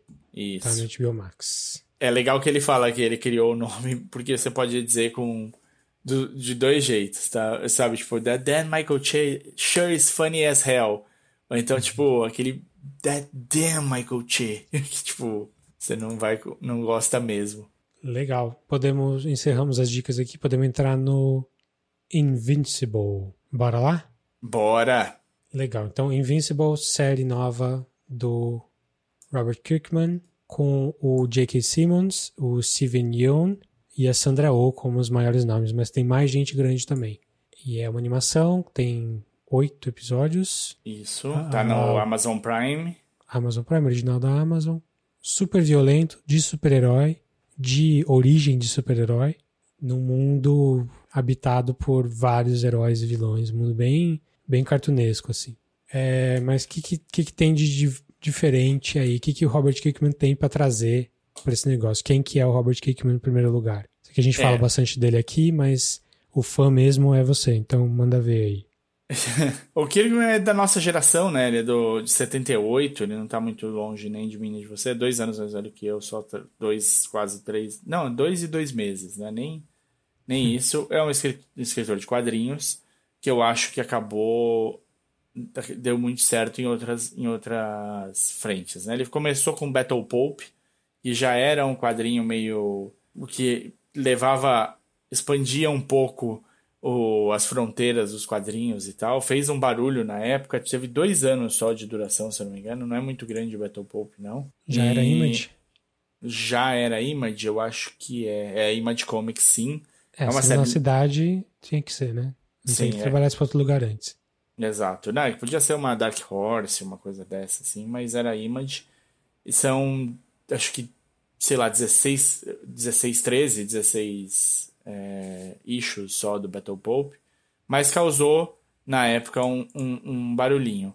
Aí ele, em, a, depois dos dois anos de Battle Pope, ele entra e cria duas séries quase ao mesmo tempo. As duas séries vão muito bem. A primeira chama Invincible, são 144 números de Invincible, mensais. A segunda chama The Walking Dead, são 193 números de Walking Dead, mensais. Então ele, é. durante, de 2003 a 2018, ele teve duas histórias em quadrinho que ele escrevia, só ele escreveu durante esse absurdo de tempo, 15 anos escrevendo as, as duas. A Walking Dead vai a 16 anos, ali acaba em 2019, mensalmente. Isso daí, para a maioria dos escritores, já seria um full-time job ali, né? Hum. ele, no meio disso, enfiou ainda alguns trabalhos para Marvel. Ele fez uma série que chamava Marvel Zombies, que foi, aconteceu em 2006, 2008, se eu não me engano. Fez o, o, uma, um, um arco do Ant-Man. Criou algumas outras séries pessoais também. A partir. Especialmente quando acho que ele pega o ritmo da coisa mesmo, ele consegue escrever mais. Então ele tem séries que ele começa depois dos anos 10, né? 2012, 2014, 2018. E tem uma que ele começou agora em 2020. Então ele tem Chief of Thieves, é, Outcast, Oblivion Song, Die Die Die, Firepower. Isso é, o cara escreve bastante sem parar. Se você pensar que ele tinha, é, além da, de escrever Walking Dead, além de escrever Invincible todo mês, ele adicionou em 2012 Chief of Thieves e em 2014 Outcast, é uma, é uma loucura, né? Você, vê que é um, são números, é muita coisa para se escrever. Só que ele deu sorte, ou azar, não sei, a gente pode discutir. Os quadrinhos deles começaram a ser adaptados para a TV. Então ele teve o Walking Dead adaptado para TV. Ele escreve muitas, muitos episódios de Walking Dead para TV. O, o, Walking Dead já virou depois é, um spin-off chamado Fear the Walking Dead. O Fear the Walking Dead ele escreveu uma ou outra coisa, mas ele não, não escreve tanto quanto no Walking Dead. É, o Fear the Walking Dead e o Walking Dead tiveram mais um spin-off que chama Brave New World, que saiu esse ano. É, tem uma, mais um outro spin-off que vai ser com dois personagens do Walking Dead da série principal. É um mundo em si só, o Walking Dead na TV. E vai ter um filme, né? Um, um filme que deve ser um, um filme para TV, eu imagino. Mas esse é o nível de coisas. Em todos esses do Walking Dead, além dele escrever aqui e ali, ele é produtor executivo. Então ele tem de tomar algumas decisões durante a produção da série. Ele não Além... só vendeu o roteiro, né? Ele não só vendeu o roteiro e a série que alguém toca. Sim, tem alguém que toca. O showrunner, inclusive, do Walking Dead é super debatível e já foi trocado no meio. E aí, quem, quem gostava do Frank Darabont abandonou o Walking Dead quando o Frank sai. Tem uma série de coisas assim, mas ele tá sempre por perto e às vezes ele é chamado justamente para interceder em situações desse tipo, quando a coisa desanda. Mas além disso tudo, o Walking Dead começou quando? 2006? A sabe? série Essa começou em 2011. 11, tá. 11. É, é isso. A gente tá na décima temporada, isso aí. Indo pra décima primeira. Então, de 2011 pra cá, ele além de escrever quatro quadrinhos a partir de, de 2014 os quatro, ele tava tocando Walking Dead. Então, vocês na, na TV. Então já soma isso. Além disso, quando ele escreve, começa a escrever Outcast, que é em 2014, ele tá numa festa e uma produtora da Fox chega para ele e fala: "Tá, qual que é a próxima série que a gente vai fazer com você. O que, que você uhum. vai. O que, que você tá pensando aí que eu quero fazer uma série com você? Eu não vou dessossegar enquanto eu não fizer. E ele falou, cara, eu tô escrevendo. Eu tô pensando. Eu não tô escrevendo. Eu tô pensando em escrever uma série chamada de quadrinhos chamada Outcast. Que é sobre um cara que trabalha tirando demônio do corpo das pessoas. Meio que não, não um, um exorcismo hardcore ali, uma coisa mais paulada, porreta. O moleque é cheio de, de, de, problemas e tudo mais, é um moleque que teve de lidar com muita coisa durante a vida. Eu vou explorar a vida desse moleque que tá chegando nesse ponto aí, trabalhando com um padre X bolinha. A, a executiva da Fox virou para ele e falou: tá, a gente compra. Então, em 2014, ele lança o quadrinho e no mesmo mês que sai o quadrinho, sai o primeiro episódio do Outcast pra TV. O podcast para TV tem duas temporadas, tem muita gente legal. E aí, em 2018, ele começa Oblivion Song, que é com, acho que com um desenhista italiano, se eu não me engano. É uma série em quadrinhos muito legal, que é, é bem diferente também, tem muita coisa. Um, ele cria um cenário bem, bem complexo. E as últimas duas séries dele, a Die Die Die e a Firepower, uma que também começou em 2018, mas começou um pouco depois do, do Oblivion Song, e a outra que ele começou em 2020, eu não vi nada, não tenho a menor ideia, não sei nem se é de comer. Se você tá lendo, conta pra gente, pra gente poder falar assim, ó, vale a pena, vamos ler. Que aí eu leio com certeza. Então esse é o Robert Kirkman, o, o cara responsável pelo texto base do Invincible, que virou uma animação da, da Amazon, com a primeira temporada que a gente vai falar agora. Então o Invincible foi o primeiro grande projeto de sucesso dele, né? É isso? Isso, começou um pouquinho antes do que do Walking Dead. Legal. Então começo dos anos 2000, é isso? 2003, se eu não me engano. Então é bom saber para ter uma, uma ideia da sensibilidade da coisa toda, assim, de, de do tom que ele usa para colocar é, essa história. E acabou em 2018. Acabou faz pouquíssimo tempo. Ah, pois é.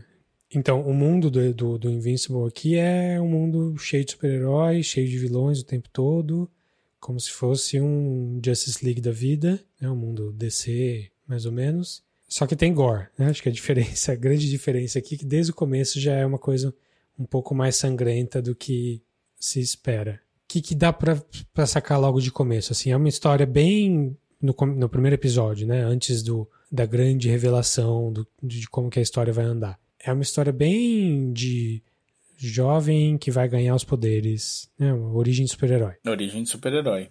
É, Isso aí. Que é um, um aluno, um cara do, no high school ainda, que é meio esquisito com as, com as meninas, não sabe muito bem o que vai fazer da vida.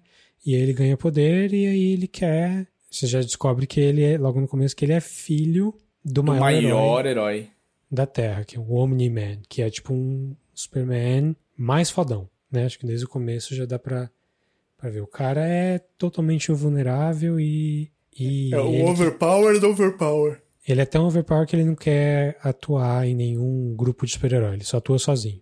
E outra coisa que dá para sacar desde o começo, que aí acho que já é a primeira coisa importante que eu tenho para falar, é que a animação é uma bosta. é.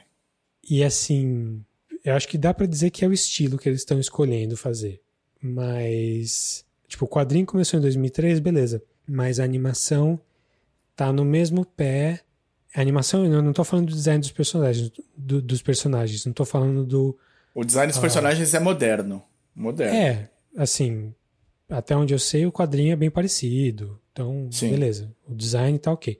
Mas a animação mesmo, como os personagens se mexem, o quanto eles se mexem, quanto eles têm expressão quando estão falando, quando estão agindo, e as cenas de ação também, isso tudo é a animação da coisa toda. E aí é que a série, para mim, é um, é um grande obstáculo para mim.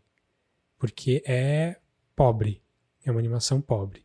É, dá para dizer que é um estilo só se, se eles estiverem tentando copiar os, os desenhos dos anos 90 e 80 ou 70, como Justice League, a Liga da Justiça. É, eu acho que ele é um, Assim, não dá para entender se é uma opção monetária, né, de, de falta de recurso, ou se é uma opção estética. Mas não Eu é uma opção acertada.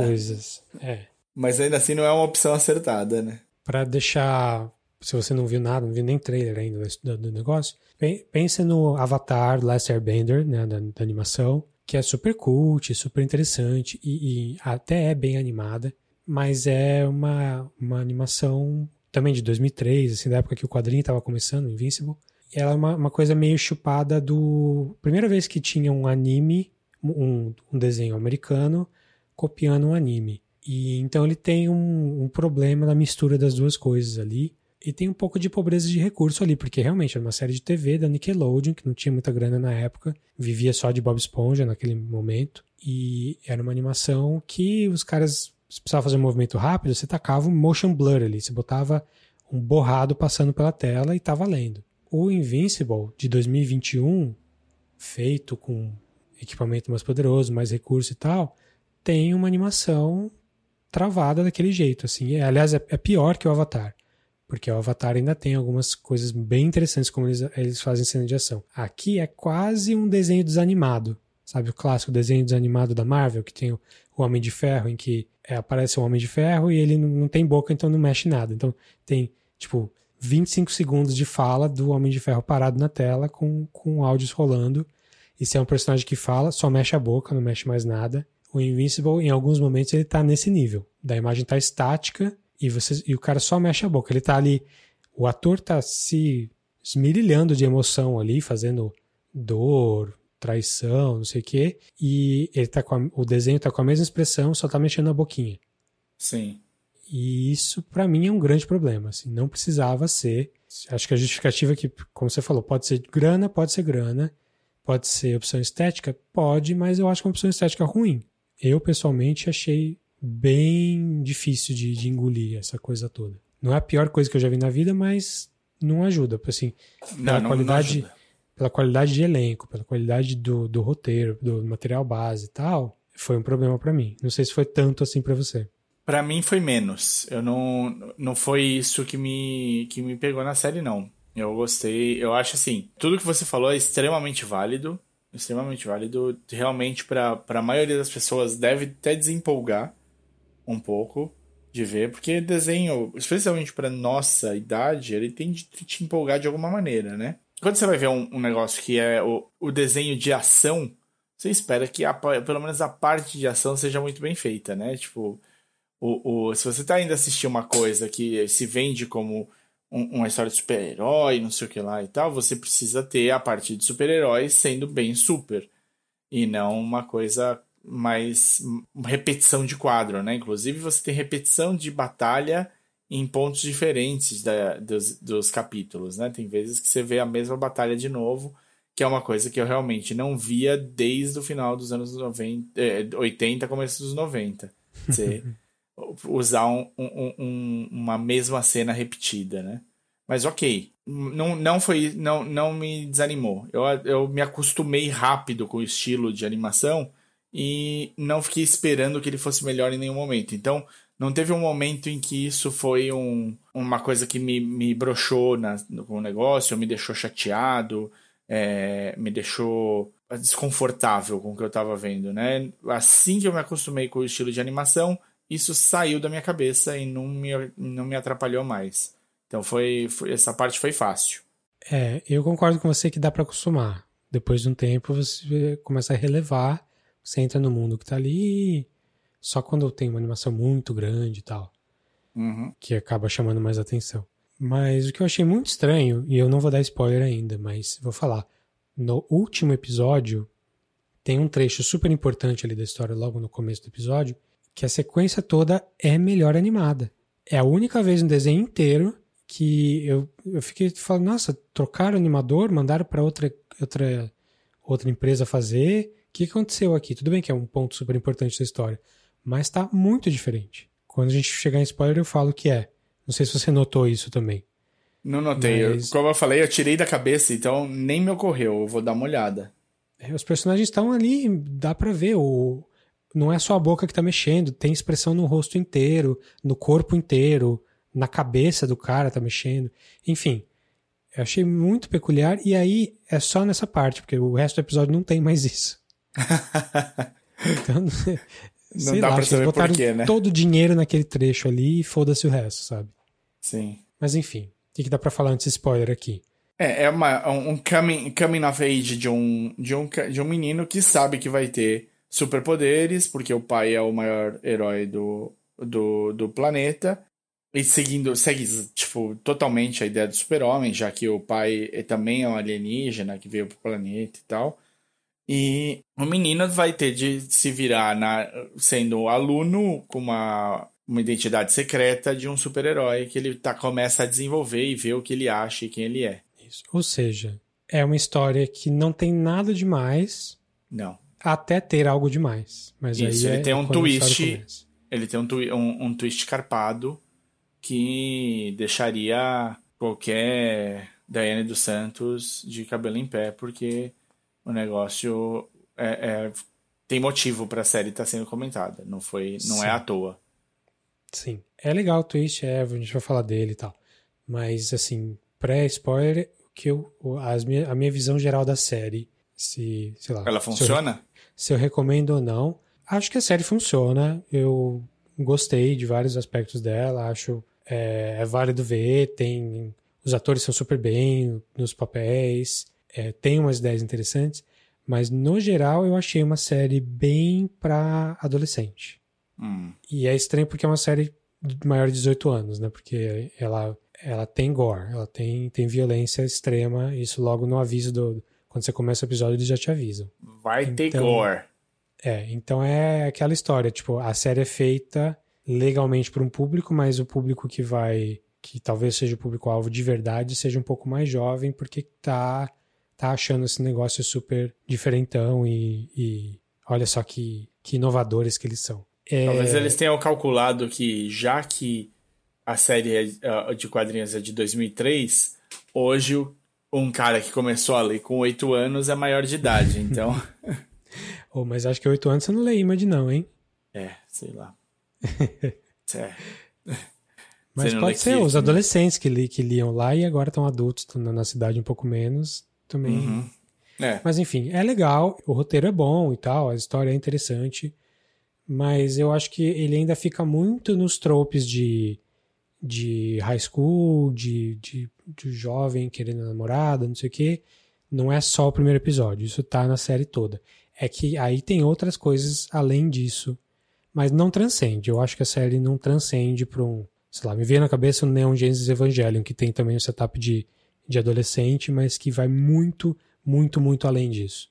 Invincible não é isso. Ele fica no adolescente, no, nos, nas coisas de herói Marvel DC, nos desenhos animados de herói, com uns toques mais. Não é bem de adulto, mas toques de super violento e tal. Ele, ele não chega nem naqueles animes dos anos 90 que eram super sangrentos também. Não. É. Mesmo assim, recomendamos, né? Temos ressalvas aí, vamos falar das ressalvas, mas no geral recomendamos. Recomendamos. Pode assistir que você não vai. Assim, tendo isso em mente, é isso que você vai receber, mas você vai receber de boa qualidade, isso aí. É, História veja tem... o primeiro episódio. O primeiro episódio vai ter praticamente isso. tudo que você precisa saber se você vai gostar ou não.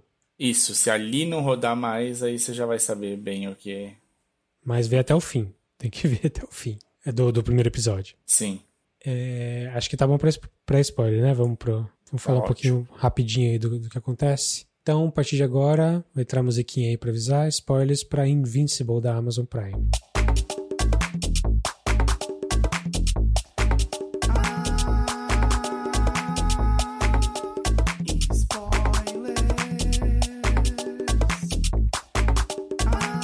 Carai.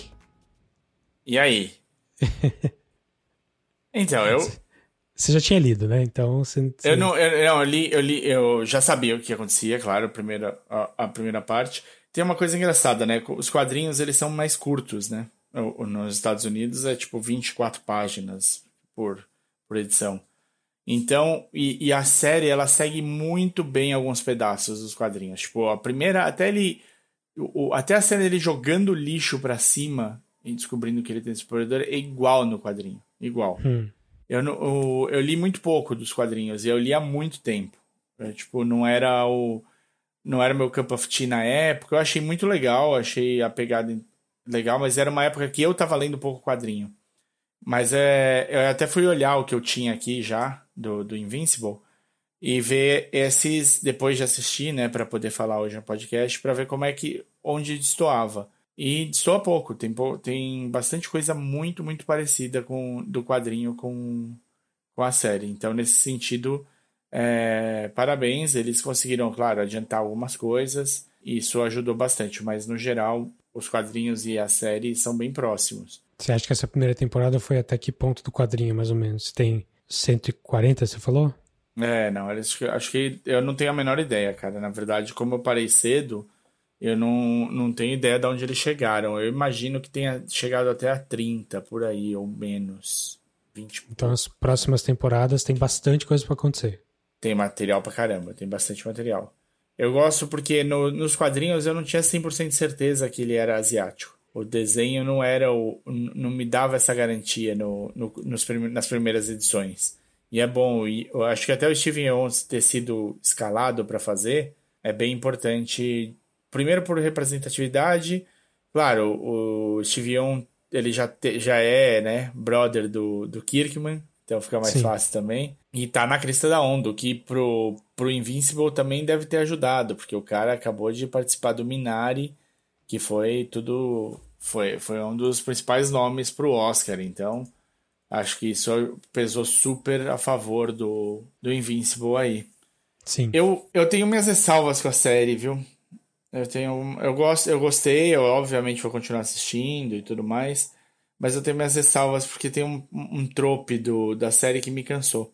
Hum. Os personagens principais, no, no caso, o, o, Invincible e a, e a menina, a, a Eve, eles são muito, né, o que se espera. Eles são, o, o, o, eles são exatamente aquilo que eles prometem ser. Então eles são meio que one-sided só, nesse sentido. Certo.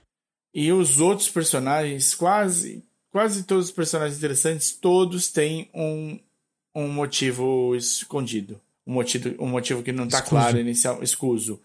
Então, tipo, se entra um personagem, você já começa a pensar, ok, onde, o que que esse cara vai fazer de sacanagem por trás pra, pra sacanear o Invincible, sabe? Tipo, o cara o, o Sean lá, o, o, o robô, esqueci o nome dele, eu chamei ele de X-Men agora.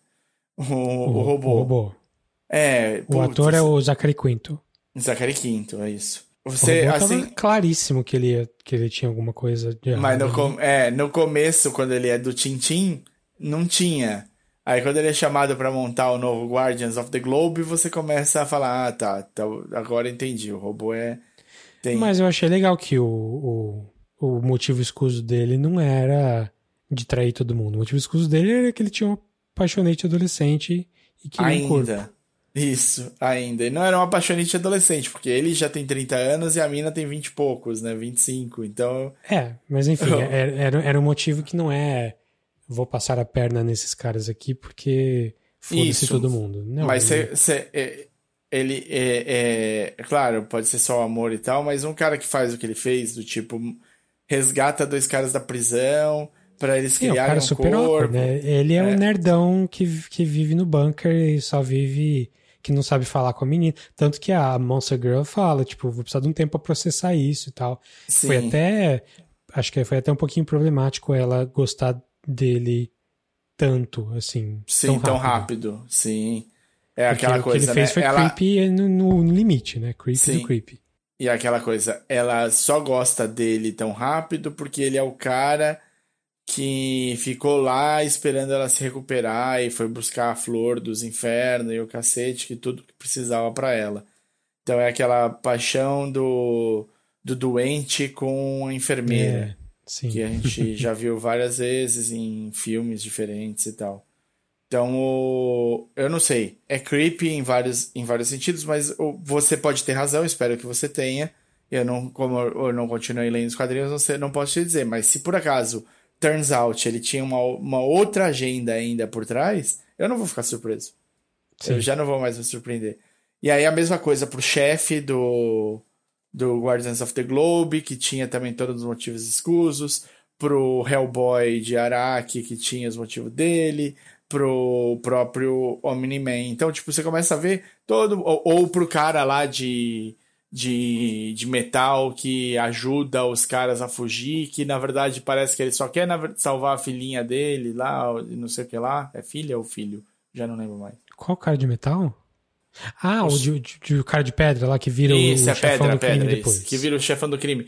E era a jogada dele, era se aproveitar do Invincible, da bondade Invincible para conseguir tomar o matar Isso te incomodou? Isso você achou negativo no geral da série? Eu achei um eu achei negativo porque ou o personagem é muito one-sided ou ele obviamente vai trair. Não tem tipo um um meio termo nisso, entendeu? Tipo, o, todos eles são ou, ou é óbvio. É, não, é sempre óbvio. Porque ou ele é um, um personagem que é óbvio e as intenções são super puras, ou ele é um cara que você não, não pode confiar. E isso foi me cansando durante o, os episódios. Foi uma coisa que eu falava, porra, sabe, tipo, você não tem desenvolvimento do, de personagem, o personagem não vai para frente, ele é o que ele é ali pronto, o, ele é o que ele é ali pronto, tipo, ele é um cuzão ou ele é o bonzinho e você não não tem redenções. Você não tem redenções em nenhum momento. É um, são historinhas muito fechadinhas no. É, eu talvez seja um problema de, de, de, adaptação de quadrinho, porque deve ter alguns números só pro cara de pedra lá. Então deve ter o arco de personagem dele e tal. Mas eu a aparição, isso... a primeira aparição do cara de pedra é no, é no primeiro, no, no primeiro quadrinho. Sim, é a primeira não, pessoa no, no que quadrinho. enfrenta, né? não, no, no quadrinho. quadrinho. É, e a, e a, motivação é exatamente igual. Ele tá ali ajudando os caras a fugirem. Ele fala: ah, não é porque eu não, a bala não me acerta que eu aguento, que, que não me machuque de alguma maneira também. Então, seis caras atirando em mim não era uma boa, eu preferi fugir. Mas é igualzinho a sequência deles correndo e o Invincible aparecendo com aquela roupa mal, mal e tal. Uhum. É, eu acho que isso aí que, que te incomodou não me incomodou, não. Eu, me incomoda o, o, o Invincible e a Eve serem tão certinhos, mas acho que se eles não fossem, ia ficar um mundo muito torto, sabe? Muito. Uhum. Todo mundo. Ninguém é honesto, todo mundo quer passar a perna. Porque já te incomodou isso, que ninguém é honesto, todo mundo quer passar a perna no outro. Imagina se não tivesse o contraponto disso que nos dois sim, ali. Sim, sim. Mas eu concordo com você em que nada disso é muito justificado. A gente não passa muito tempo para poder sentir essas complexidade dos personagens, assim.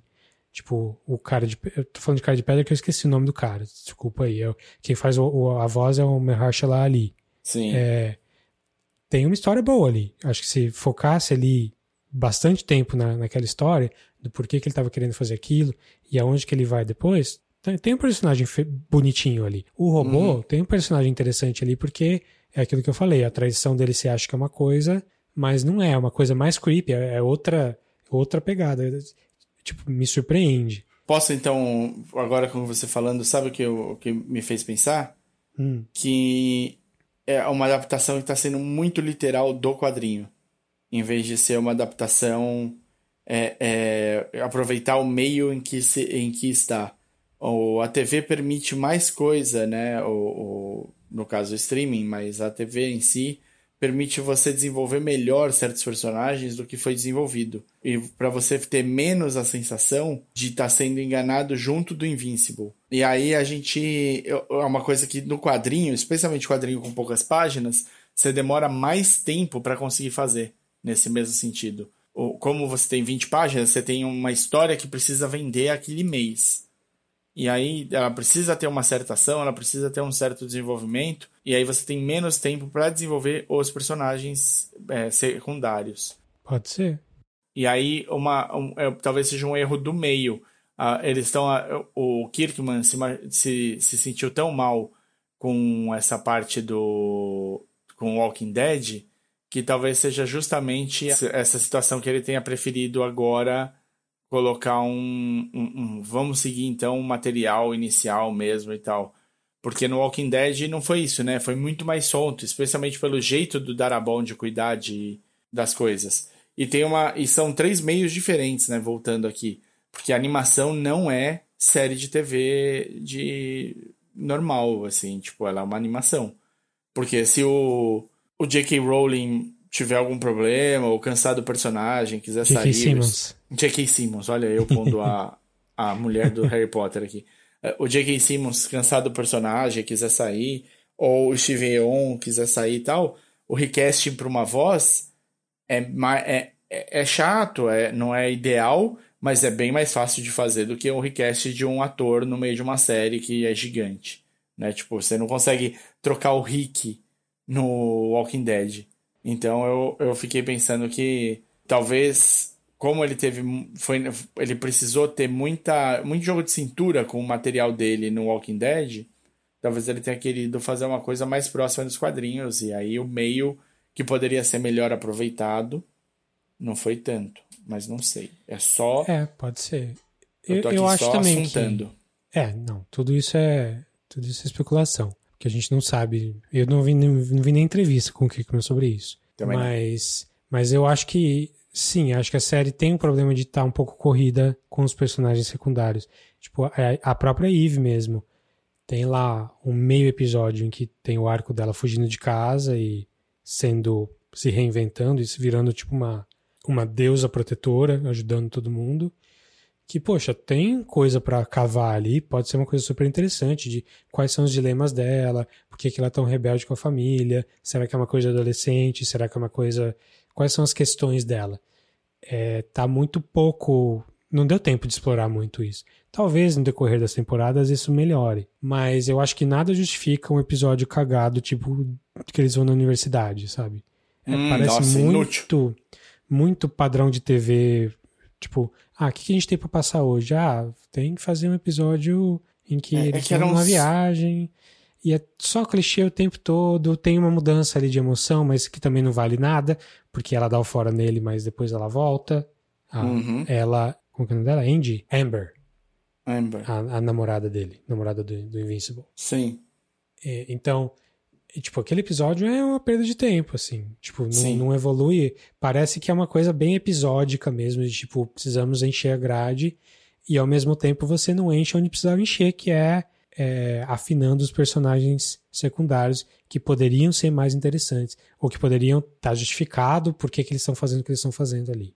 O Cecil, né, que você falou, o chefe dos Guardians lá, você sabe que ele tem um passado de um milhão de coisas que aconteceu com ele ali, por que, ele é daquele jeito, por que, ele tem aquela cicatriz, por que, ele é sempre tão cínico, por que, ele tá preocupado. Tipo, a gente tem zero disso na série. Só, só o que tá acontecendo ali naquele momento. Sim. Então, não que, não que eu queira o background de todo mundo o tempo todo explicadinho, mas me parece que a série, do jeito que ela tá, com esses oito episódios assim, deixou muito a desejar nesse sentido, assim. Pra focar no, em, em tropes, né? Como você falou, em, em tropes de, de high school, em tropes de quadrinho, em tropes de TV. Não é uma coisa bem fundamentada. Olha só que, que obra legal que nós fizemos. É, tem coisas legais ali, mas também não é. é acho que precisaria de um showrunner melhor, talvez. Não sei. Sim. Eu acho que alguma não é o coisa... showrunner aqui. Ele é. É, eu também não sei quem é o showrunner, mas é super. é- é, eu acho que é alguma coisa nesse sentido, assim, que ficou faltando. E aquele episódio, você- exatamente esse episódio que você falou, que é obviamente o mais fraco da, da série toda, ele serve só porque tinha um subplot rolando, que era esses caras com um olho e partes é, é, cibernéticas aparecendo aqui e ali, né, eventualmente. E aí eles queriam usar esses caras para montar essa super polícia futura do Cecil, né? Que ele estava fazendo aí é o, o, o salvaguarda do Cecil. Meio no, muito no estilo do Ultron com o, com o Homem de Ferro, né? Tipo uma tropa Sim. que você não precisa se preocupar. Mas serviu só para isso, para pôr esse personagem escrotinho da, da, da faculdade para dentro do, do programa do Cecil. Sim. E os personagens, assim, os heróis no geral são todos bem, bem meia boca, né? Os grandes heróis que tinham. E o Tintin é interessante, é, é, os personagens têm, dá pra ver que dá pra desenvolver e ter alguma profundidade em cada um deles. Menos o Rex, que eu acho insuportável. O Rex é o, Sim, o cara, o, o Gambit, lá, o, o Jason. Manzucas que faz a voz dele. O cara só é escroto o tempo todo, não faz nada de bom. Nem quando ele tá ajudando alguém, ele tá fazendo alguma coisa de bom. Uhum. E, assim, só dá pra justifi- justificar que ele foi escalado pro time novo porque o, ro- o robô é que foi quem escalou ele e o robô já Sim. tinha Os outros planos. motivos por trás. Sim, Mas realmente não tinha por que ele ter sido escalado para os novos guardiões ali. é, o poder dele é bem meia boca, né? É, e por dentro dele é meia boca, ele não sabe agir com o time, ele é escroto com todo mundo, namorou a Eve, sabe-se lá por quê, não tem justificativa nenhuma. Porque ele era o cool guy. Ah, era. Era Tal- antes. Talvez para adolescente seja, né? Que a gente É, já- exato, exato. Mas ele, a ideia acho que é essa. Ele era o cool guy e pegou a menina bonita, mas que eles não tinham absolutamente nada a ver e era uma questão de tempo pra isso acontecer. Mas o eu, eu gosto, tem uns nomes legais aí, tipo a Duplicate é um bom nome pra personagem. Sim, sim. Então, tem, eh, tem ideias interessantes, mas acho que não, não, não junta numa coisa super legal no final, assim. Não, e não Só é gore o ok. suficiente pra ser pra maiores de 18. É, ele é super gore nos trechinhos em que ele quer ser super gore. Então, no primeiro Exato. episódio, obviamente, é, é o ponto alto, acho que da série inteira, é o final do primeiro episódio. Sim, Porque é surpreendente como que ele mata todo mundo, por que que ele mata você não sabe até o final, e o jeito que ele mata é bem nojentão. Depois no segundo episódio tem mais gore, mas é um gore de invasão alienígena, então é menos. sim, sim. Aí já, já muda o estilo. E aí ele só sobe de novo o gore mesmo, no, no, nível do primeiro episódio, no último episódio, que é a luta do, do pai com o filho. E aí é essa sequência que eu falei que é melhor animada. Quando o Omni-Man tá puto, quando ele tá puto, quando ele tá com ódio do filho, quase matando o filho, ali é super bem animado. Você vê cada expressão do rosto dele, a, as frases ele fala inteira, não tá escondido atrás do bigode. Ele tá com aquele olho vermelho, né? Que o, o imortal lá quase cegou ele. E, é outro, outro estilo de animação, cara. É muito diferente. Então, eu não sei se foi só mais dinheiro que eles puseram ali, ou se eles chamaram outro estúdio para fazer só aquela parte. Não é possível, não é possível. Mas é isso, é, é legal, é divertido. Você falou para eu dar uma comparada com as outras duas séries de heróis que estão aí no momento com, de herói malvadão, são, né? É, herói malvadão, gore, que é uma tentativa, né? Vamos fazer ficar um pouco mais. Vamos ver o, os heróis por outra perspectiva, vamos ver de uma maneira adulta, e assim, né? E ninguém tentando vi, ir pro. Hum. Eu vi uma piadinha que é. Ah, o Jeff Bezos está fazendo duas séries diferentes sobre como que o Super-Homem pode ser o vilão colocando o Lex Luthor como não tão mal assim. Jeff Bezos, que é o, o Lex Luthor o Lex da vida Luthor. real. É isso. faz, faz sentido isso. Então a outra é. série é o The Boys, né? O The Boys. É. E o e... Jupiter's Legacy, que saiu agora no Netflix. Isso. E eu, não vi nenhuma das duas. Eu vi as duas. Viu. É. É assim, cara. Vou, vou, vou, vou falar um pouquinho aqui, sendo um pouco mais fanboy. O, o, The Boys, ele é uma série de quadrinhos também do começo dos anos 2000, é do. Garth Ennis é um cara que ficou muito famoso pelo trabalho que ele fez com o Joe Constantine, com o Hellblazer, que, ficou, que era muito, muito legal o run dele na série. E também ficou muito famoso pelo trabalho, especialmente, o, o, o trabalho que ele fez com o Justiceiro, que é a maior marca registrada dele.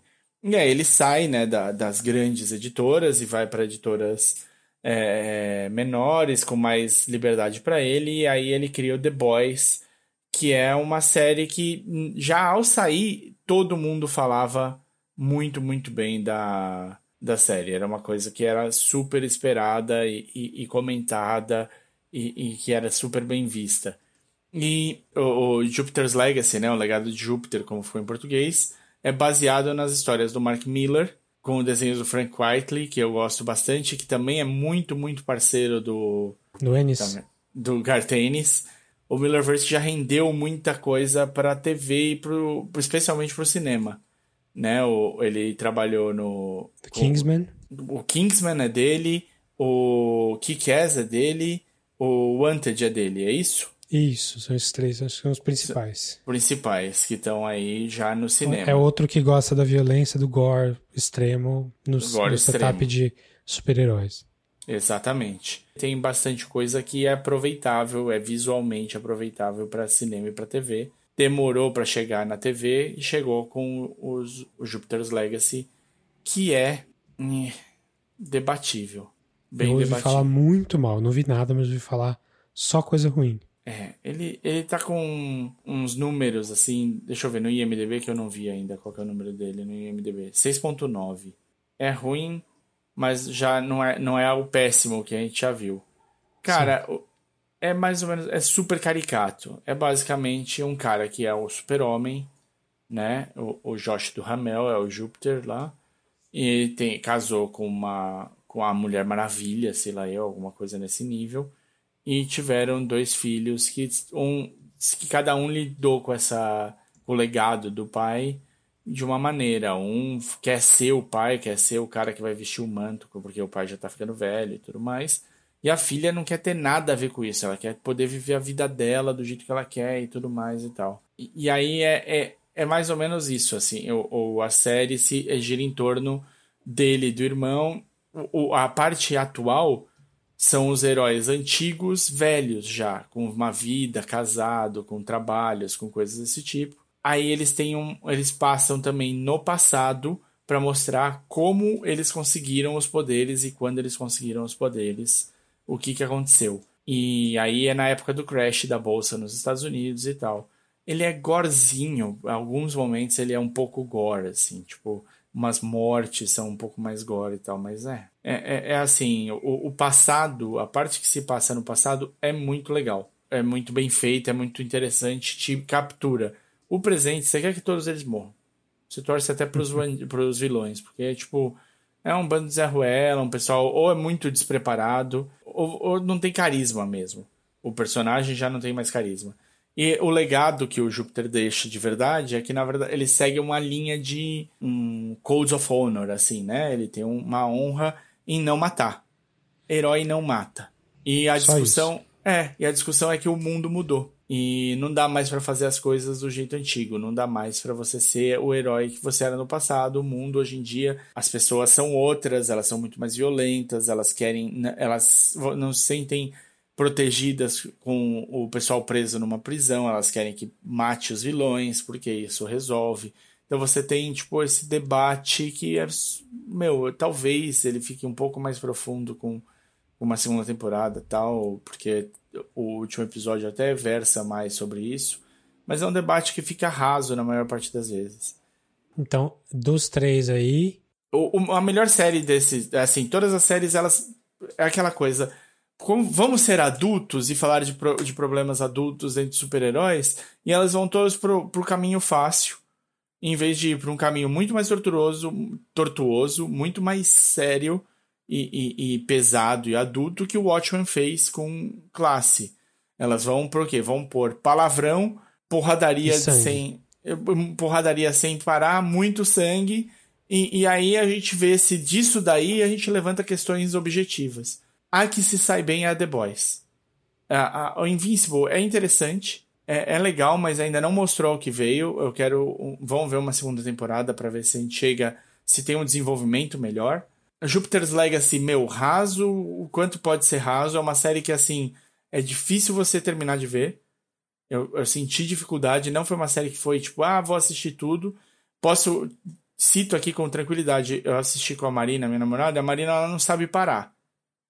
Ela não sabe. Tipo, se você começa a assistir uma série com ela, você vai assistir oito episódios numa madrugada. A gente parou no terceiro. Ela parou no terceiro. Eu tive de ir sozinho para poder falar. Mas The Boys não. The Boys é uma série que funciona perfeitamente no, no medium que ela tá. Você assiste um episódio, depois do outro, depois do outro, depois do outro. Todos os personagens são interessantes. Sejam eles os heróis completamente errados, sejam eles os caras que estão caçando os heróis. O The Boys é sobre uma série de caras normais que percebem que os heróis. É um mundo normal em que existem heróis. Como é que seria um mundo normal que seria heróis? Esses caras seriam celebridades. Você ia ter brinquedinho Sim. dos heróis, você ia ter esses caras na, no E! Entertainment Television, você ia ter paparazzi atrás deles, você ia ter festas desses heróis. Esses caras iam ser celebridades. E no final das contas, esses heróis são seres humanos, no geral. Então eles também têm as podridões, as falhas, as, as dificuldades que os seres humanos todos têm. Então, o, é um grupo de caras que foram ferrados pelos heróis de alguma maneira e que resolvem que chega. Que eles vão pôr um fim a, a esse endeusamento dos heróis e todo mundo vai ser held accountable por aquilo que, tá, que fez. Então, vão ter de pagar pelos crimes que cometeram. E às vezes eles são juiz, júris e executores. Nesse sentido é que a, a coisa desanda. Então você tem muita coisa. Você tem mais manipulação de público, governamental, você tem mais jogadas empresariais, você tem personagens com muito mais facetas, você tem uma ordem religiosa que aparece no meio, que é interessantíssima, que mexe com alguns personagens chaves. E os humanos que estão caçando, os The Boys, né, da, da do nome, é, são todos completamente flawed, são todos cheios de, de erros, de falhas e, e muito incapazes em várias vezes. Então, assim, como série, The Boys é a minha, assim, é, eu, tô, eu tô esperando sair a, a, a, terceira temporada. Sabe? Tipo, eu tô bastante empolgado para sair a terceira temporada. Funciona muito melhor do que as outras duas, com tranquilidade. Bom saber, que eu ainda não, não entrei no The Boys. E falam que a segunda é melhor que a primeira, né? Temporada. É. Não, a segunda eles vão go bigger ou go home. Tem umas hum. coisas ridículas. Mas, e a, a The Boys é mais gore que as outras duas somadas somadas. Hum. Então, quando The Boys é gore, é muito gore. É, é, Tarantino fica em casa olhando assim, falando, cara, eu não usei tanto sangue assim, cara. Eu vou precisar melhorar. É um negócio, é muito legal, é divertido. É um gore divertido, não é um, um gore que te expulsa também, não. Legal. Bom, bom saber. Então, fica Ah, aí. posso, o- posso, posso só fazer um último adendo ao The Boys? Manda. Props pela trilha sonora. Muito, muito boa. Eu descobri vários caras legais. Tem um personagem que chama French. E eles, meu, quando o French aparece, especialmente na primeira temporada, mais do que na segunda, as cenas do French é sempre com rap francês de ótima qualidade. Vale, vale a pena a trilha também. Da hora. Bom, Então, é- então das três. Bom, a gente. Das três, a gente escolheu falar da, da do meio, né? Da do meio, é. Se eu tivesse visto The Boys, quem sabe? Mas quem sabe mais pra frente, aí numa terceira temporada, eu corro atrás, eu faço catching up. Aí Boa. a gente fala. Então é isso, Invincible tá aí, foi, é legal, gostamos, mas não tanto assim, tem vários problemas. É, vejam por sua conta e risco aí. E vejam The Boys e não vejam Jupiter's Legacy. Só se vocês estiverem precisando, tipo, se deprimir com produções. Se você quiser falar com a gente, é, a gente tá no facebook.com.br podcastcatchingup. Isso, a gente também tá no e-mail, se você quiser mandar um e-mail, podcastcatchingup.gmail.com. E estamos nas outras duas redes sociais mais, mais usuais. Quem sabe um dia no TikTok fazendo dancinhas baseadas em séries e filmes. Opa, Imagina o Davi dançando, mas por enquanto no instagram.com e no twitter.com barra isso, arroba podcastingup. Pessoalmente, no Twitter eu sou arroba ddonato. E eu sou arroba o desinformante. E por hoje é isso. Até mais. Valeu, pessoal. Falou!